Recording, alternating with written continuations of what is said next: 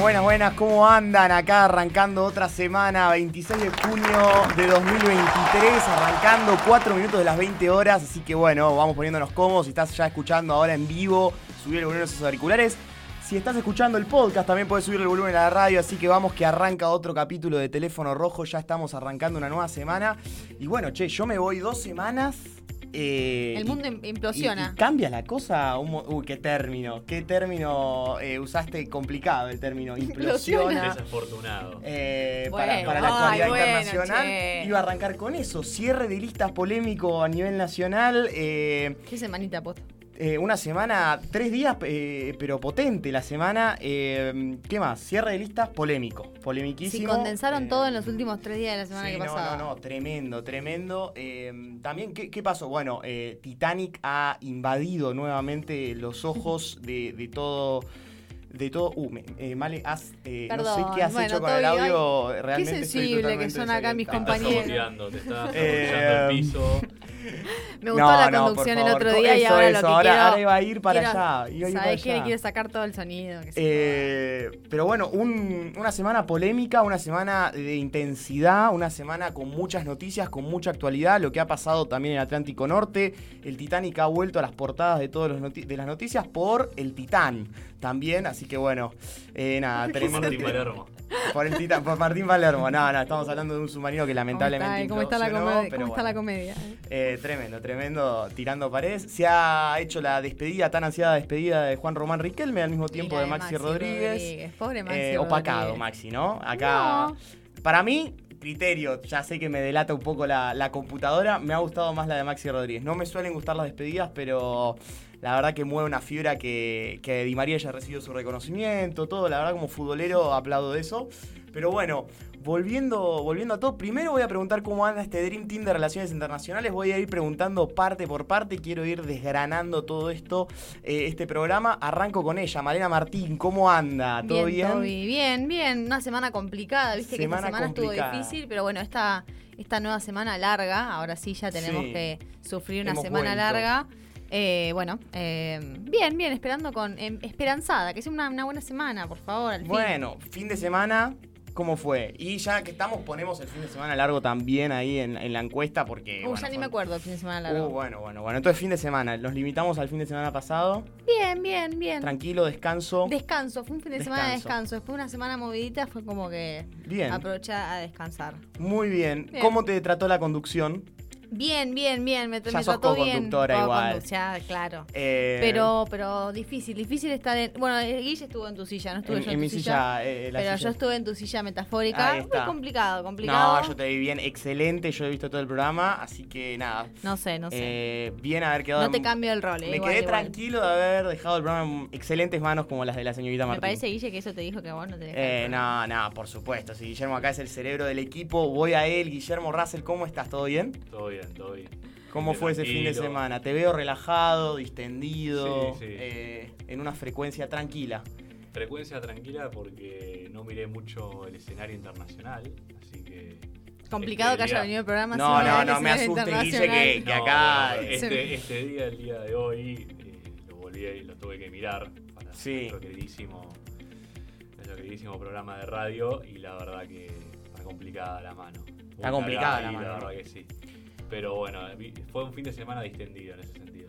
Bueno, bien entonces, Voy a descansando. hacer, perdón, voy a hacer lo mismo Sí. que hice el otro programa, ¿Qué? un poquito más Le- cerca que le- hable del eh, eh, micrófono, ah, el porque micrófono. me pone loca. Me pone loca Eh, que hable a dos Pa- metros y pasa medio. que no me pude adaptar a ese. No, No, no, Pa- a pa- cómo ah, cos- con cos- estoy bien, creo. Porque tengo Yo, te escucho Estás Sí, ¿Ustedes sí, te escuchamos bien, te escuchamos bien. Eh, Ustedes yo no se señales de vida del chat si nos están escuchando del otro Sí, lado. sí, igual eh, se, nos escucha bien, lo que pasa que eh, le contamos una pequeña, hacemos una di- digresión chiquitita. Sí, ya nos al- empapamos sí, de todo sí, porque si no, con- eh, al público que estos micrófonos son distintos al que tiene Guille, entonces la vez anterior el señor Russell le estaba hablando como un poco por acá y bueno, hay que hablar como un poco más cerca de- del orbe este que tenemos acá. Pero bueno, entonces descansados para arrancar esta semana con expectativas. eh, Y bueno, me gusta arrancar un lunes porque los agarro fresco con la cabeza para Si tener nos muchas agarras un ideas. viernes no. Eh, sí, y, y- y para esto se necesita mucha precisión, así que mejor así. Arrancamos con un tema que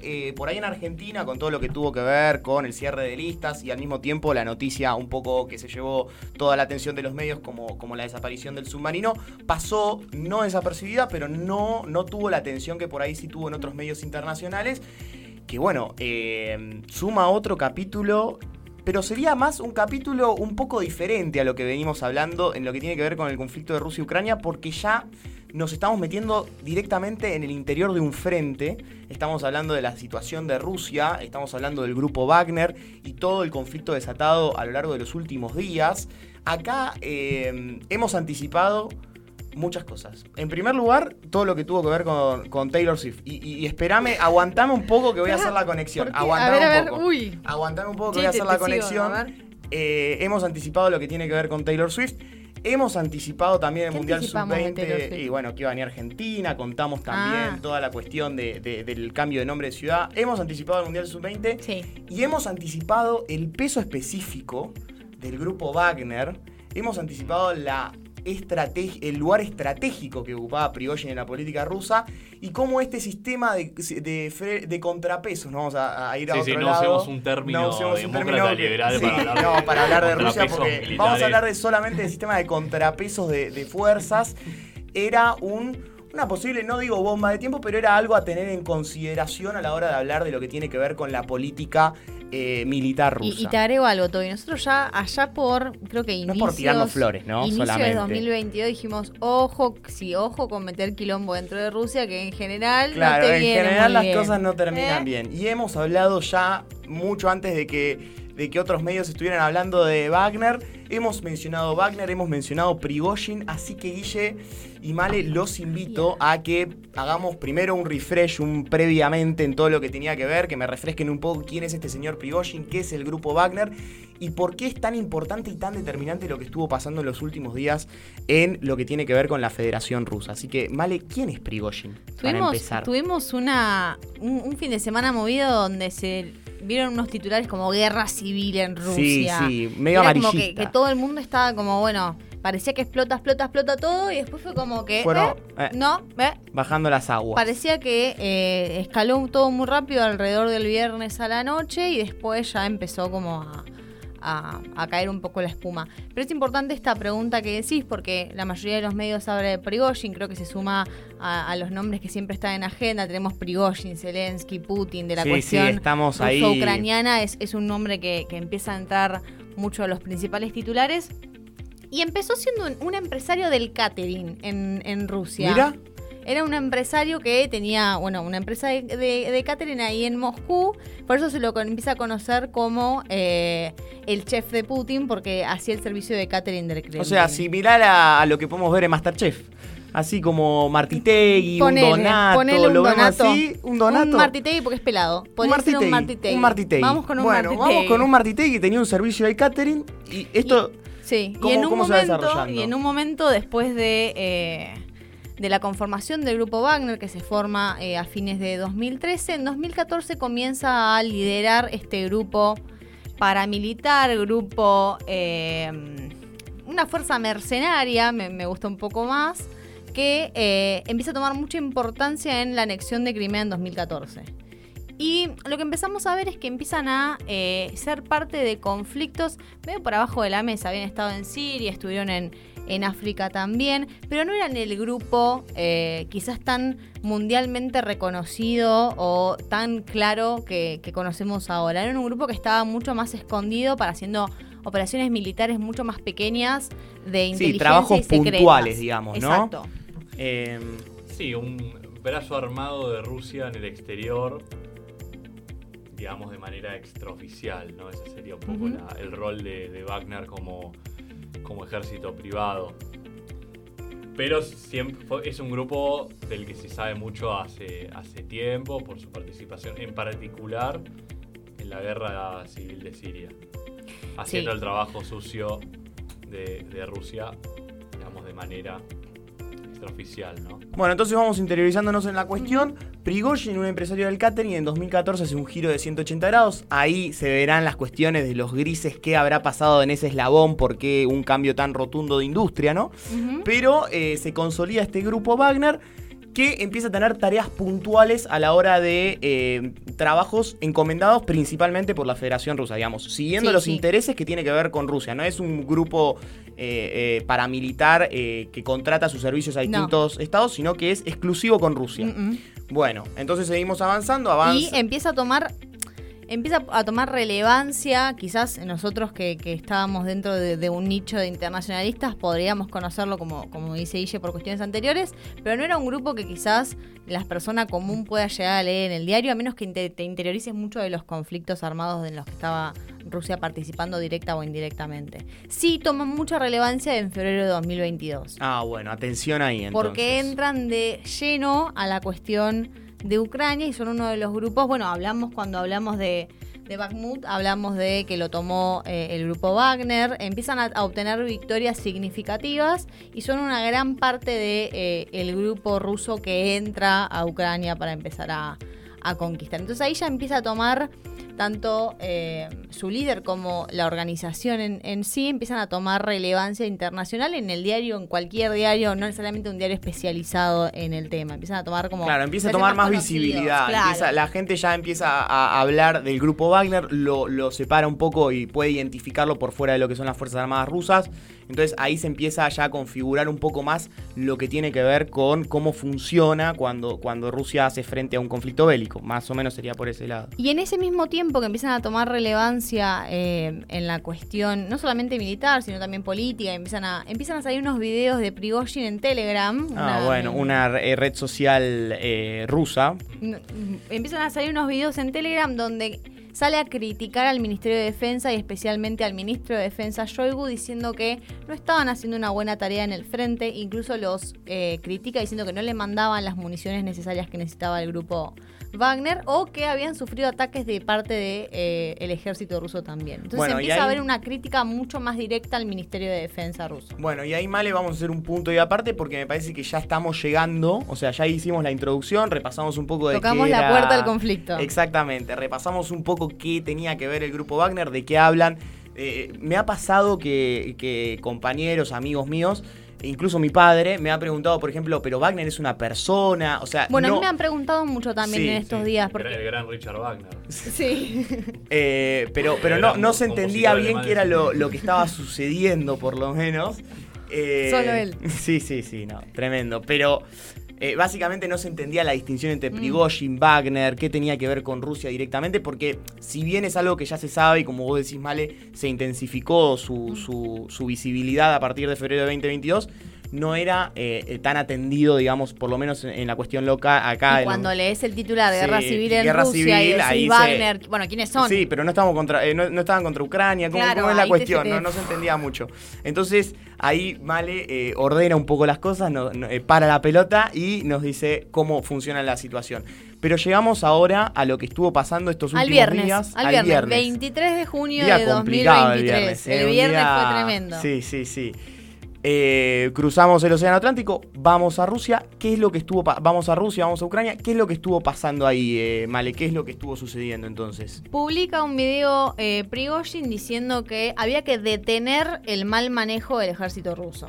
A lo que inmediatamente, creo que, que- que salió ese video, inmediatamente el Servicio Federal de Seguridad de Rusia le abre una causa porque dicen que estaba intentando o anunciando un mitin o motín. Mitin. ¿Qué es el Eh, meeting, ¿Quién eh, es creo que mitin? es otra cosa, ¿Quién es que, una que amerita mitin? fosforito, ¿Qué es una chipá, mitin? como que- Tengamos un re- político. Claro, también.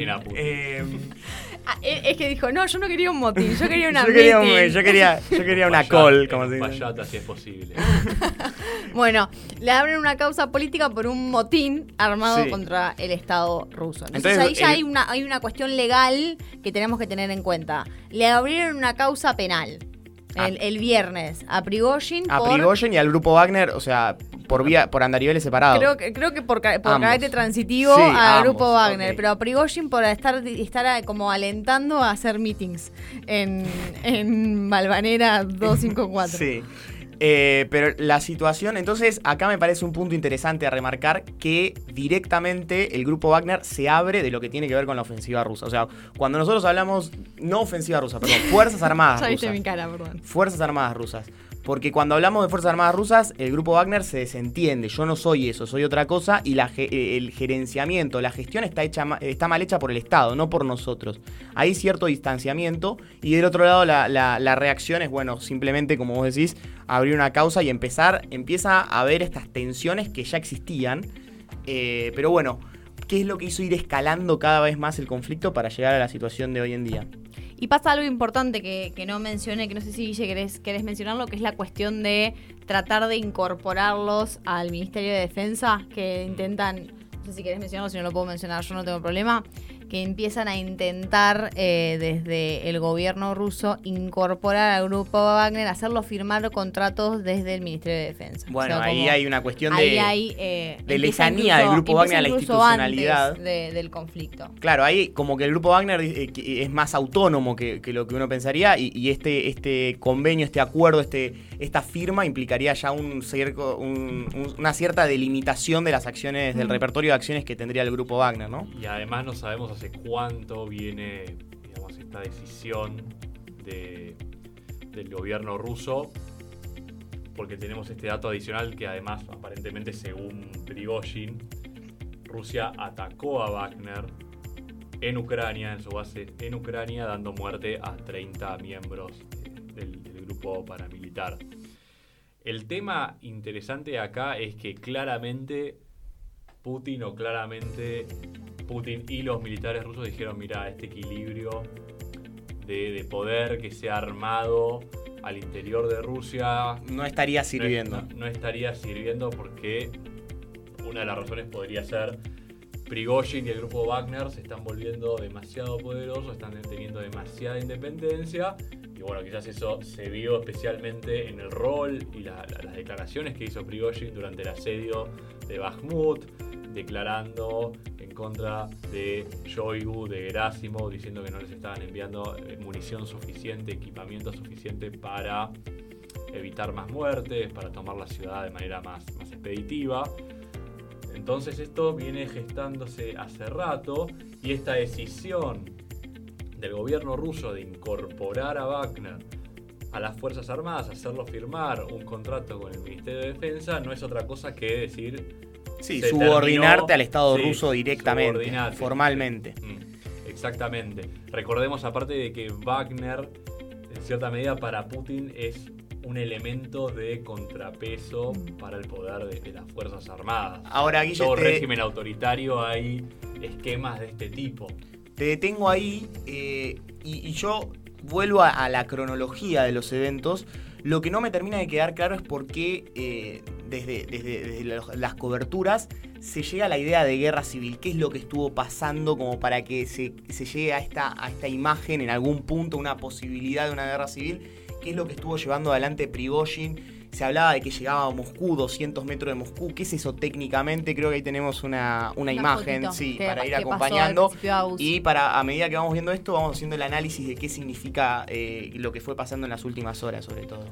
Sí, se habló de guerra civil, yo creo que incluso se habló más de golpe de Estado, Ujú. putsch militar, o sea, se usaron... eh, Putsch Sí, militar varios no dijo términos, nadie. ¿no? Nadie dijo putsch militar. Eh, no, me Eh, parece, eh, él lee la prensa extranjera y... claro, putsch militar. yo- eh, No la he visto a Carolina Moroso, por lo menos, diciendo pucho militar, pero creo que en Foreign Affairs, en otras revistas que frecuenta el señor Russell, Sí. de, de la embajada eh, de Washington. son, son No, otras, no, son otros están círculos, están querida. otras mesas. Y, no, ¿Viste Yo ni es esto?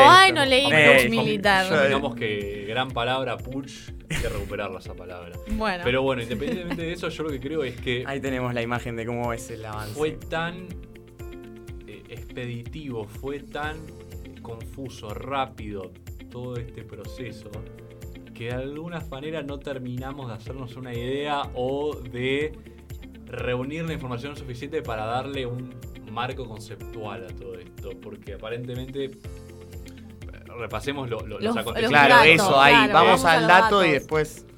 Wagner toma Rostov, que es una ciudad en el sur de Rusia. La tenemos ahí en el mapa. cercana puntito de cer- sur a norte, Bueno, como veamos. era muy cercana a eh, digamos, la, frente. Exactamente. A Ucrania, al Donbass. Eh, en Rostov, Nadanú, ese es el nombre completo porque está sobre el río Don. eh, hay un cuartel militar muy importante de las Fuerzas Armadas rusas, que además obviamente es muy importante porque está cerca de, de la frontera con Ucrania.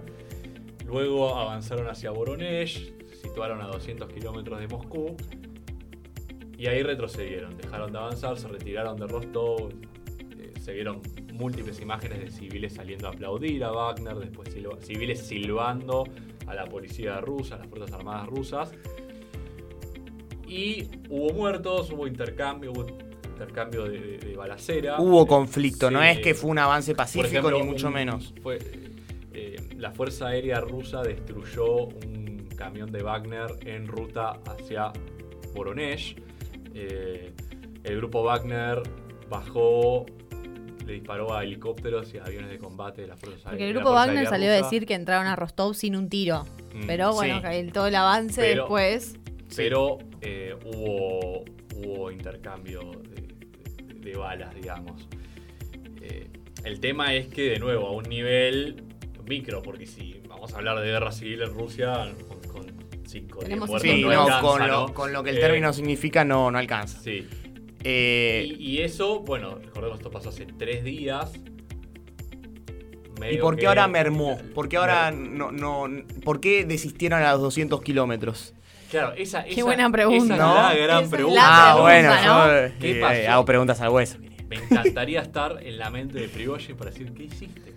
Porque haces todo esto Y después te vas para atrás. días Te retirás, terminás en Bielorrusia exiliado. En los Hay que datos- ver si aparte no te dan muerte ahora, ¿viste? Con- Apareces muerto en algún no, lado. con En, los papeles, la, respuesta de los papeles es que supuestamente eh, el primer mandatario de Bielorrusia, Lukashenko, levanta el teléfono e interviene y le dice, ah, como le- le- ar- arma un acuerdo negociado con Prigozhin donde se mantenía su seguridad individual y la seguridad del grupo Wagner. Él tenía que exiliarse a Bielorrusia, Ok. pero no iba a no, no, no le iban a matar, no iba a ir preso, le iban a caer las causas Sí. siempre y cuando desistiera. Entonces, como que la, la- la- la- la información oficial es Lukashenko interviene y, eh, y ponen eh, como esa como un paño frío en la situación. Voy a seguir Pero insistiendo el, el porque pequeño, el pequeño, Luka- el Lu- pequeño Lukashenko, no, no- no- no me gusta la idea de llamarlo así. Yo quería decir el presidente Lukashenko de la pequeña Bielorrusia. Bielorrusia. Ahí está, me gusta un poco más. Eh, sí. tanto le endulzó el oído. No, a es eso- a eso ¿qué voy. esta Porque es- vos tomás una esta- determinación, si vos partís de esta Rostov. Es, es- es mi opinión. Sí. Grueso error de cálculo de Prigozhin. ¿Y ahí dónde está? Porque ¿qué esperaba Prigozhin? Según la inteligencia británica? Wagner tiene 50.000 miembros. Sí. Te imaginarás que eso, para hacerle frente a el millón de efectivos rusos de, de las Fuerzas Armadas rusas, eh, más los 2 millones de reservistas rusas, no es suficiente. No, por supuesto que no. Cuando vos vas a hacer un golpe de Estado, o haces un putsch o lo que sea, o vas a empezar una guerra civil, Sí. estás especulando. Primero que es siempre un salto de fe importante, pero estás especulando con que elementos de las Fuerzas Armadas se van a rebelar y se van a poner de tu lado. Porque si no, no te mandás a hacer semejante aventura. Y Porque solamente de las Fuerzas Armadas. Y solamente de las Fuerzas Armadas voy ahí. O, o él estaba esperando Prigozhin, se imaginaba una Moscú diferente a su llegada cuando se dio cuenta que ya no esperaba apoyo más generalizado de como de organismos, de, de otras instancias institucionales, no solamente el brazo armado. No estamos Lo en la más cabeza de Prigozhin, Lo por más supuesto. ¿no? importante en, en, en, en acontecimientos de este tipo es el apoyo militar. O sea, la, que la gente te aplauda, buenísimo, te envalentona, pero no alcanza. Para hacer un golpe de Estado, tenés que tener elementos dentro del Estado que se subvierten. Y la única información que tenemos para sostener, eh, porque yo tengo para sostener esto estoy diciendo, es que Prigozhin salió a pedirle a la Guardia Nacio- Nacional que lo apoye. La Guardia Nacional- es, es una organización de seguridad interna eh, creada por Putin en 2016 y puesta bajo su cargo, eh, que tiene aproximadamente 400.000 hombres, 400.000 personas en su personal y que entre su personal además tiene a gente, miembros de elite. Bien. ¿A qué voy con esto? Que este es el ejemplo que más cercano para sostener mi hipótesis. Para que claramente exacto. Prigozhin Estaba pensaba buscando backup. que, claro, iba a tener apoyo. Y Y- justamente, pero eso, perdón, Los militares cerraron filas detrás de. de me voy a poner medio, medio hincha con esto, pero Prigozhin no lo sabía en el momento en que arrancó su campaña, su cruzada y que no iba a contar con, con apoyo por lo menos para enfrentar, como dijiste vos, Guille, un millón, dos millones de, de efectivos del otro lado, no, no. Y, no- y Putin no sabía y, y la inteligencia rusa no sabía que si invadían Ucrania, los ucranianos no los iban a aplaudir. Bueno, pero Ay, sería- Pasá, pasá hasta Kiev, tranquilo. Son, yo diría, saltos de fe. De personas cuya ambición se nos escapa. Cuya me- em, Y, y funcionamiento cálculos mental con no- información imperfecta. Con el diario del lunes quizás nosotros podemos hacer alguna conclusión que en el momento no, no había información suficiente para hacerla. No, por supuesto, por supuesto. de nuevo, a ver. Un salto eh, de fe importante tenemos teniendo que especular- 50.000 acá- efectivos Acá, nomás. creo que es el momento más especulativo del Sí. teléfono rojo. En la Yo vida creo que del algo teléfono así rojo. no lo hace una persona, En sus cabales. no sus cabales, de ambición moderada. Ok. Porque, como insisto, hacer algo así es un enorme salto de fe. O sea, vos podés tener cierta información, cierta idea de que vas a, va a haber elementos dentro de las Fuerzas Armadas que se van a poner de tu lado, pero te la estás jugando. Ahora, claramente salió muy mal porque duró menos de un día. ni un día. Como que el mismo domingo se, se terminó, eh, Prigozhin terminó en Bielorrusia. Ya está Ahora, comprándose la casa en el Bielorrusia. comunicado, eh, de- en el discurso del día de hoy de Putin, Putin salió a insistir con que Estaba Wagner- enojado, estaba enojado. los que Vladimir. quieran, bueno, exíliense en, en Bielorrusia y los que no pueden venir a firmar contratos con el Ministerio de Defensa para integrarse a las Fuerzas Armadas de Rusia. O sea que Si quieren volver a ver a su Prigozhin- familia, está, está, está- Prigozhin ¿Fue? perdió rotundamente. Hay que ver qué pasa en los próximos meses con su integridad física y con la libertad de distintos comandantes del grupo Wagner, porque bueno, gobierno ruso prometió, prometió amnistía, que reconozca Bueno, el a- error. Ahí voy. Eh, eh, ¿dónde, dónde estamos hoy parados eh, con, con estos actores? Grupo Wagner, eh, liderazgo de Moscú, de- del Kremlin, eh, Bielorrusia que, se, que intercedió ahí. ¿Qué, qué es lo que está sucediendo hoy? Entonces, Prigozhin se exilia, se queda en Bielorrusia.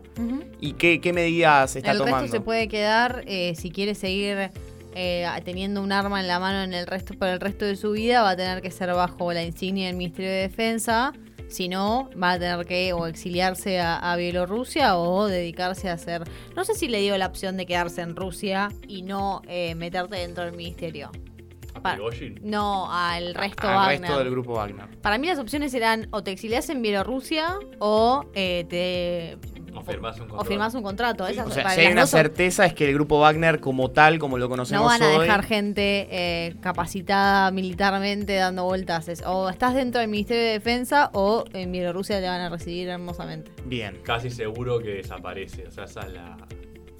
Sí, esa es la conclusión que podemos, una de las conclusiones que podemos sacar. O no sé, en todo caso, eh, sigue como fuerza independiente en Siria y en distintas partes de África, pero no en Ucrania. No sé. No sé, claramente había un problema con la independencia de este grupo, con Prigozhin en particular, quizás, Mm. con el desafío que Prigozhin y este grupo hacía eh, en contra de Gerasimov, de Shoigu, o sea, de los altos de la cúpula militar rusa y claramente acá hay una decisión que se tomó hace tiempo y que Prigozhin no pudo parar. Y voy a hacer una pregunta, porque se ha estado manejando. Por ahí, por ahí. Voy a hacer la pregunta. Y Bueno, espero dale. la respuesta de los Ya, especialistas. Un salto de fe, dijo. Hago el salto de fe. Estábamos hablando de una guerra, de una estrategia de guerra de desgaste en lo que tiene que ver con Rusia y Ucrania. Ajá. Estábamos hablando de guerra de desgaste. Acá estamos viendo, ¿se puede interpretar esto como una parte de desgaste dentro de lo que tiene que ver con el frente ruso? El frente ruso en su conjunto, hablo tanto Fuerzas Armadas, eh, Grupo Wagner, digamos. Hay desgaste de esta parte más allá de lo que tiene que ver, si bien no es estrictamente lo que significa el, con- el- el concepto de guerra de desgaste, se puede ver que, y como bien dijo Male cuando empezamos a hablar, también las sanciones, todo, empieza a haber ciertos resquebrajamientos, se puede interpretar como resquebrajamientos al interior del bloque ruso? ¿Esto? Yo tengo una respuesta. Para mí, mi, respuesta tentativa A ver, es como analista. ne. Ne. Ne. Ponele. Puede ser, pero no sé si diría eso. Para mí tiene que ver con el difícil equilibrio que uno tiene que hacer en Rusia principalmente. Me parece que lo hemos dicho mucho en teléfono rojo. Estar en los zapatos de Putin no debe ser la tarea más fácil que, tengas que hacer en tu vida. Y de manejar el, el finito equilibrio entre eh, tu protección, porque recordemos que eh, Putin incentiva esta, esta conformación del grupo Wagner y a Prigozhin. Ahí, ahí leía hoy una, una metáfora que me gustaba que es esta cosa del doctor Frankenstein y el monstruo. Bueno, che, quisiste armar algo y, ese monstruo se te vino encima. Después lo pudiste controlar, pero se te vino encima el monstruo, que, que vos armaste para tu propia protección. Me parece que tiene que ver un poco más con eso. No sabemos, no vimos en los contrafácticos, no sabemos si esto hubiese ocurrido si el conflicto de Ucrania eh, hubiese terminado en 2022 o si no hubiese ocurrido nunca, quizás no hubiese pasado, quizás sí, no lo sabemos. Puede ser que un detonante sea esta cuestión de incesante conflicto en Ucrania y esta, y esta idea de desgaste y este conflicto que no salió como se esperaba que salga. Capaz que eso es el detonante que lo pone a Prigozhin en una escena principal y, Sí, y empieza a tener papel conflicto protagónico, con, ¿no? el, con el Ministerio de Defensa de manera más directa. Yo no lo atribuiría como una, como una característica directa o una consecuencia directa de una guerra de desgaste, sino me parece que es una particularidad de Rusia y una particularidad de eh, la conducción de Putin en Rusia también. Eso es mi respuesta. ¿Vos? Sí, sobre el tema eh, guerra de desgaste y el carácter de- ha tomado eh, el conflicto en Ucrania, eh, yo creo que hoy en día eh, la noción que hay que manejar acerca de este conflicto es otra, ¿no?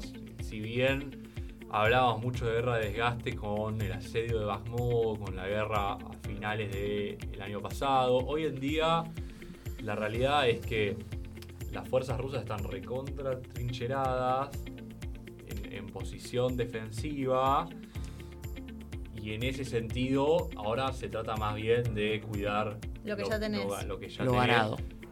y esa, esa postura desde el punto de vista de las pérdidas humanas eh, eh, eh, eh, eh, es, es mejor para decirlo de alguna manera no ya no es tanto esto de que sea una carnicería, es, sigue siendo una carnicería, pero que no sea tan terrible de tu lado. Mm. Si te defendés bien, Claro, Recuerda que toda guerra, defenderse es complicado. Es, es menos costoso que atacar. Sí, si lo hace Estamos bien. viendo que la ofensiva ucraniana en estos momentos en el sur y viene difícil. No, yo porque lo que puedo... efectivamente se ha, se- se ha complicado, no viene mostrando los resultados que se esperaban.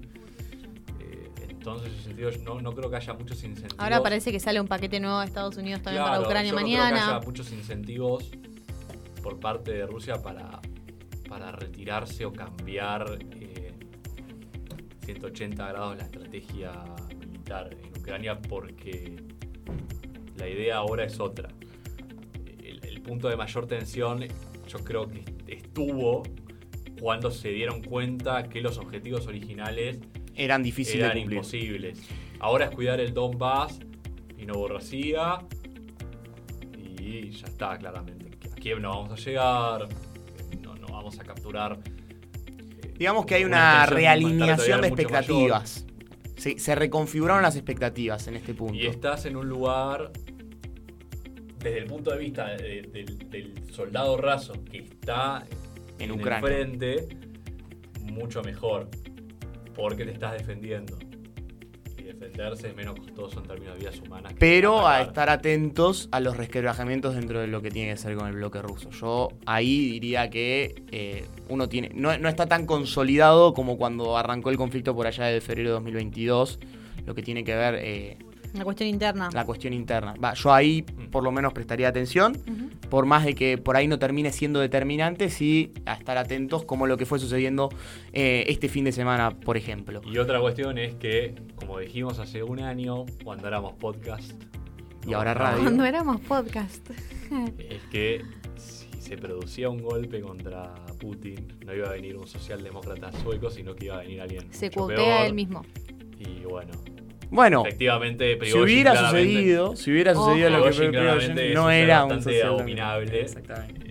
Eh, Pero hubiera tenido un buen servicio de catering. Por lo menos Pues hubiese sí, comer bien iban a comer. Comer bien iban a comer bien en el, en el Kremlin. Pero bueno, ahora vamos, pegamos un salto geográfico eh, y nos vamos a, a lo que tiene que ver. Cortita la distancia igual. Sí, no, no, pero nos vamos a, a Beijing, entonces. Nos vamos. Nos vamos, ahí Nos vamos. viajamos. Viajamos un poco, nos vamos a, a una reunión que tuvo como protagonistas a los ministros de Relaciones Exteriores de ambos países. Bueno, eh, en Estados Unidos se puede llamar también secretario de Estado. Se llama secretario de Estado, Eh, pero, es ministro pero de el concepto eh, es el mismo. Entonces Blinken se reunió con Kim Gang. ¿Estamos bien? ¿Está bien pronunciado? ¿O sería ¿Cómo Queen que? Gang? No, no seas malo, No no, me hagas seas temblar, malo. Guillermo, por favor, que los escalofríos No, y corren además, por mi y espalda. además el... ¿Eh? Chingan. Pero sí es con una Q. Pero Chin, es Chin. Es Chin. Te lo Ah, dice no. acá que... No, es la dinastía Chin. Pará, yo te voy a decir una cosa. Yo te voy a decir una cosa. Vos sos el que te encargas del lado eslavo de la pronunciación. El lado chino Eh, siempre me eh, viene el tocando lado, a mí. El lado chino Me viene usted. tocando Ah, a mí. bueno, bueno. Me quedo. Ento- entonces, para, para hablar con propiedad. Chin totalmente. Chin. Total. Chin, como el juego. Chin. Ah, Chi- Chinga en este momento se está Eh, cortando el pie izquierdo. Bueno, Bueno, el Chin. eh, eh, el señor Chingang. Y, el An- eh, y, y- y Anthony. Tony. Y Anthony, y el Tony, y el Tony Blinken. eh, Dios mío. tiene nombre de una, de una empresa. Tony Blinken. Ant- Anthony Blinken. eh, bueno, se se, juntaron reunieron. en Beijing, ¿eh? Hasta Se ahí, ahí juntaron en vamos. Beijing, ahí vamos. Una, una reunión importante, funcionarios eh, importantes si los hay para cada estado. Eh, y la importancia. Tiene esta, este, este encuentro tiene una importancia simbólica, que es que se junten las dos potencias. Después de cinco años, es la reunión de mayor alto rango después de cinco años. Importante. Eso ya, Es un ya, te- dato ya es un dato. a tener en consideración. datito. No había reuniones de funcionarios de alto de, de tan alto rango desde hace cinco años. que- Reuniones bilaterales, digamos. eh, con el cual, claro, sí, obvio, entre China y Estados Unidos. Sí. Eh, y en esta situación se acordó. Se acordaron pilares fundamentales para, para la conducción, para, para el liderazgo que comparten hoy en día. Bueno, eh, es una, una, una conclusión un poco apresurada por ahí, pero para el liderazgo mundial, ¿qué es lo que, cuál- ¿cuáles son los parámetros? Qué, ¿Qué es lo que se terminó? ¿Qué definiciones se terminaron llevando ambas partes de esta reunión? Así a grosso modo, después nos vamos interiorizando en cada, en cada aspecto de esto. Como en, en términos generales, lo que intentaron hacer es generar canales de comunicación efectiva, estable, con predictibilidad, o sea, que vos puedas predecir qué sucede eh, del otro lado de la mesa también. Para evitar, eh, lo, lo dice Anthony Blinken de manera directa, para evitar errores de cálculo, para evitar Bien. decisiones tomadas por falta de comunicación, para evitar conflicto de manera directa. Entonces es bueno mantener relaciones diplomáticas lo más estrechas posible, poniendo en la mesa, che, esto, en esto, esto concordamos, esto probablemente no concordemos nunca, pero bueno, Pero tratemos charla- de ver qué, podemos hacer con esto. Bueno, intentar mantener ciertos canales de diálogo. Eh, para evitar esto, evitar unos, unos posibles problemas que se pueden resolver solamente con la comunicación. Claro, digamos como que ante la falta de diálogo hay falta de información y ante la falta de información se puede presentar estos, estos errores de cálculo que tanto teme Blinken, ¿no? Sí, sería, como sería esa la dice, idea. tiene una frase que me gusta que es algo así como si nos queremos asegurar que la competencia no se convierta en conflicto, tenemos que basarnos en la comunicación. Como me, me parece que resume un poquito el, el interés de con esto del desconge ¿cómo habíamos dicho? Desri- Descongelar. No, Descongelar. de- de-riskment, que habíamos dicho, desriesgamiento. Sí, no sé. Eso, no sé cómo se traduce, pero bajarle, Desriesgar. desriesgar es la, la situación, sacarle riesgo a la situación. Claro, generar un reaseguro, digamos, eh, generar una, una cierta, una cierta sensación de seguridad. Tener canales. Bueno, este programa se llama Teléfono, Teléfono Rojo. Rojo. si no equivoco. Que lo ha recordado en el programa anterior. Ya lo dijo el teléfono eh, anterior, el sí. programa anterior. Post los misiles en Cuba Claro. en el 62. Tener canales de comunicación Fluidos. rap- Claro, fluido, che, tengamos un marco para reunirnos de manera rápida si se presentan eh, algún problema, para que no haya errores de cálculo, para que una, eh, un barco militar tuyo no le dispare a uno mío por error en el Mar del Sur. Bueno, recordemos un episodio que pasó la semana pasada eh, de que eh, se, se di- le disparó, se le hizo una muestra Uno de poder. se le digamos. acerca, bueno, han habido acercamientos de barcos y de aviones eh, cerca del estrecho de Taiwán, de, Ta- de Taiwán peligrosos. Entonces, bueno, eh, también para evitar estas situaciones. Sí, sí, el miedo es, creo que el miedo sobre todo es ese, un conflicto de bajo nivel en estas partes de- del Océano Pacífico cercanas a China, ¿no? Y Mm. más que una guerra, digamos, abierta. gran escala. Sí, a gran escala. Así que bueno, eh, se construye un tipo de relación que uno esperaría que mantenga ciertos parámetros de estabilidad. Sí, por incluso lo menos Anthony Blinken lo invita a Ching a, en- a DC en los próximos meses. Entonces, la idea es como mantener esta, Este ida y esta vuelta. ida y vuelta, claro. Ahí está, de esa forma la, la información va, va circulando. Eh, pero bueno, si se puede ir eh, siempre analizando por partes lo que tiene que ver con, el, con, con la reunión, se pueden ir sacando ciertas conclusiones en, en distintas materias, por ejemplo, económicas. Eh, hubo eh, cierta cierta definición que uno puede tomar a la hora de hablar este, de este acuerdo en, la- en materia económica, tanto por parte del posicionamiento de Estados Unidos como de China. ¿Qué, de qué es lo que podemos ir eh, concluyendo ahí, Guille? Sí, bueno, recuperando un poco lo que dijo Male, hay una dimensión, hay una dimensión diplomática muy relevante, que es esto de que haya canales de diálogos, pongamos a la diplomacia en el lugar que se merece para desarmar conflictos, para identificar eh, puntos de conflicto. Y el- en lo económico, que es quizás lo más intrincado de, la relación, porque implica, sobre todo para Estados Unidos, generar un marco de rela- relacionamiento con China. Hay un discurso bastante novedoso, que es este de decir tajantemente, cortar relaciones comerciales y de inversión con China sería un desastre para los Estados Unidos, sería un tiro en el pie. Bien, entonces Ah, no, decimos- sería algo que no lo podríamos manejar, que sería eh, muy dañino para las empresas norteamericanas, para los consumidores norteamericanos. no se va a dar este famoso, como me dijiste, saquemos, desacople. saquemos, claro, justamente, saque- el de risking es eso, eliminar la palabra desacople Ahí está. y ponerle un nuevo término. De risking es identificar sectores estratégicos donde no queremos que China pueda tener acceso a determinadas tecnologías, donde China pueda acaparar el mercado, en particular semiconductores, inteligencia artificial, tecnología de uso militar. Digamos que se mantengan las relaciones comerciales, Claro, económicas como- con China, pero el- el de diciendo, risking- bueno, hasta acá. El de risking es la victoria del sector privado estadounidense. Que te dice en parte, no vimos a Elon Musk con el ministro de Exteriores chino, vimos a Bill Gates con Xi, De manera directa. diciendo, Xi diciendo, esta es la única reunión que tuve este año con un amigo norteamericano, una cosa... Ah, desde el punto bueno, de vista un de- término... Sí. Sí, es todo lo que está bien. Eh, El señor Bill Gates un- un igual sector está en un todos lados el Un muchacho. sector privado que le dice al gobierno norteamericano de manera indirecta, quizás, de manera indirecta, quizás, no sé, porque quizás se lo dicen de manera directa.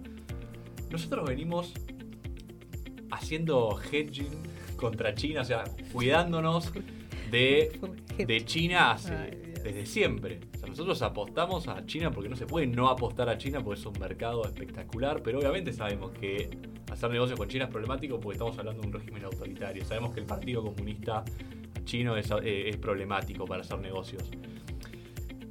De nuevo, ¿no? Yo creo que el de risking viene, es una palabra espectacular para representar cómo el sector privado de Estados Unidos viene a aportarle términos a, a la diplomacia norteamericana y a eliminar por completo la palabra desacople.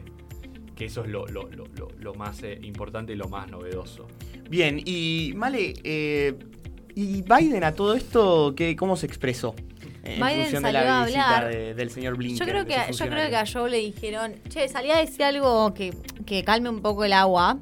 Eh, y Joe dijo, bueno. y salió a decir que eh, se puso a hablar del globo espía chino, que todo vuelve al globo espía chino en algún momento. Sí, sí, ha, iniciado allá por los caminos. Por todos los, los caminos llevan de- al globo espía chino. del que- que, lo, 2023. lo tratamos como una noticia así, ¿viste? Como Sí. que no- y ahora volvemos A todo. Porque recuerden que la primer eh, reunión pactada que habían arreglado Xi y Biden allá por noviembre del 2022 había sido alrededor de febrero-marzo y con todo este tema del globo espía chino lo- la pasaron o la postergaron hasta junio. Hmm.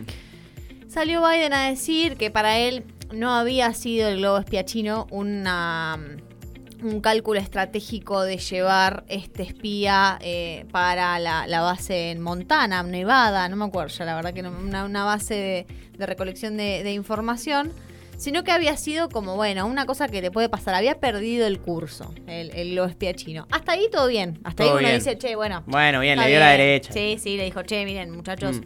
eh, probablemente se haya perdido el globo, no, no querían levantar información.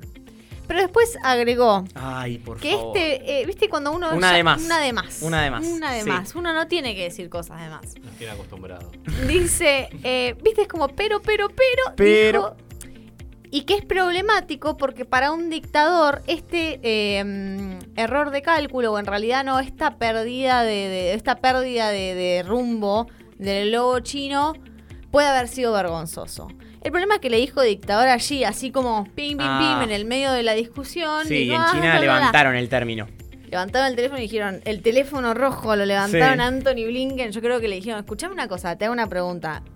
¿Qué está, qué está diciendo? ¿Qué Bueno, dictador acá? Salieron a ¿Qué- decir, ¿Dictadores? No hablamos. desde China salieron a decir que estos comentarios malintencionados sobre el Estado chino y la, situación política en China hace creer que las intenciones no son tan livianitas como lo hacía lo que lo planteaba Anthony Blinken. Entonces ya tenemos por ahí, por un lado, que eh, no parece que haya perjudicado mucho. Biden dice que eh, su relación con Xi se va a mantener y que se van a juntar ahora a fin de año en otra reunión y que va a estar todo bien.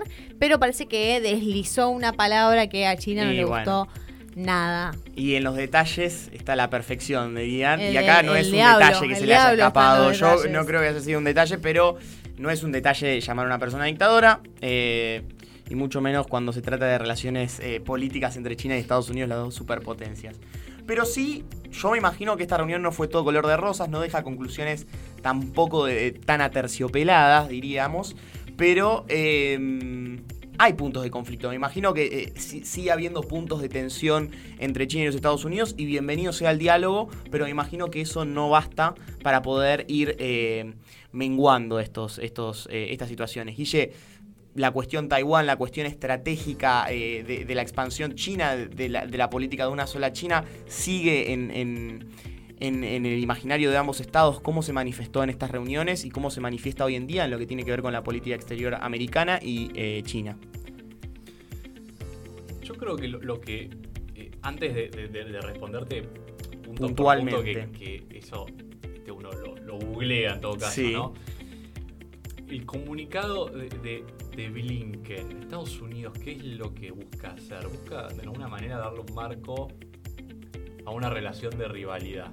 Mm, para que no se vuelva una relación de enemistad, pero sabiendo que no se puede volver una relación de, de- de amistad, porque hay desacuerdos, puntos de conflicto, de fricción que lo impiden. En particular, obviamente, el más serio es eh, el tema de Taiwán. Ahí Blinken este, siempre es una de cal y una de arena, queriendo bajar las tensiones, dicen, obviamente nosotros seguimos manteniendo la política de una sola China, jamás vamos a apoyar ni reconocer la independencia de Taiwán o un movimiento por parte de Taiwán hacia la independencia, pero tampoco un- una recuperación violenta por parte de China queriendo tomar por la fuerza a Taiwán. eh, reconocemos que va a seguir habiendo problemas eh, con el tema de la militarización del mar del sur de China, con el tema de los derechos humanos eh, en el Tíbet, en Xinjiang, en Hong Kong, con el tema de la competencia desleal y de las violaciones de la- los derechos de propiedad intelectual, de la transferencia tecnológica, de comercio que no respeta las reglas internacionales, etcétera, etcétera. Esos son como los, los puntos Los de- de, de- de conflicto. Bien identificados, bien delimitados. eh, de nuevo, es un marco para gestionar una sociedad, una sociedad no, una relación de rivalidad, que insisto con esta idea, que no debe, por errores de cálculo, por falta de comunicación, por falta de negociación, volverse una relación de enemistad. O sea, hagamos todo lo posible para evitar lo peor que le puede pasar Rivales, a no humanidad del enemigos, siglo XXI, se diría la guerra jerga. entre grandes potencias, una Claro. posición de poder fallida.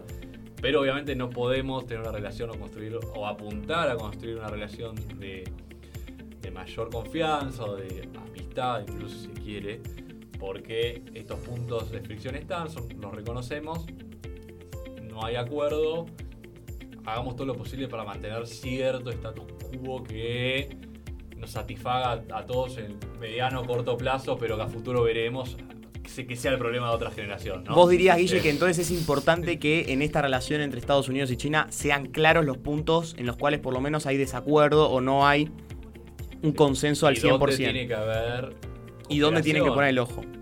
Claro. ¿Cómo, cómo puede haber y cómo debe ser la competencia? Bueno, una competencia que sea lógica, sana, que no derive en conflicto abierto.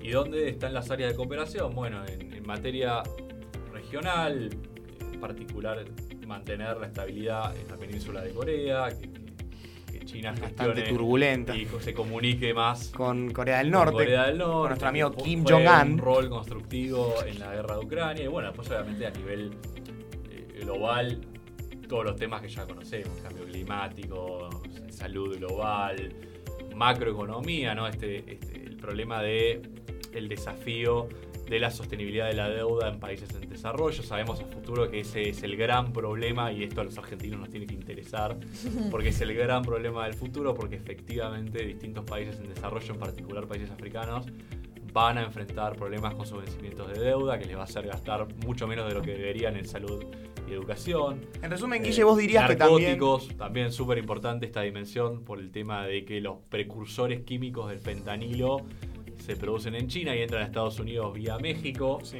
Y en, en este toma como una epidemia en- siempre en el- Estados el- Unidos. la verdad que la cuestión venía bastante rígida y ríspida por un tema de este, los halcones de Estados Unidos diciendo China viene matando ciudadanos norteamericanos y los chinos diciendo no, el problema de ustedes es que, Que- la, que su gente se droga. nosotros no obligamos a nadie a drogarse y ahora hay un marco por lo menos. Pero Guille, vos dirías que acá se manifiestan ciertos parámetros de aceptación, tanto de un lado como del otro, de una posibilidad, de un camino, de vías de, no te digo un liderazgo conjunto, pero sí que ambos son las dos, superpo- las dos superpotencias y que es imposible seguir adelante si no hay acuerdos en ciertos ámbitos, por lo menos mínimamente Sí. para constituir un orden más estable, eh, más predictivo, menos, menos conflictivo. Eh, ese sería en, prin- en principio lo, lo que se podría lo que se podría ir viendo. Eh, ¿Hay un destello de optimismo en este, en este, en este sentido?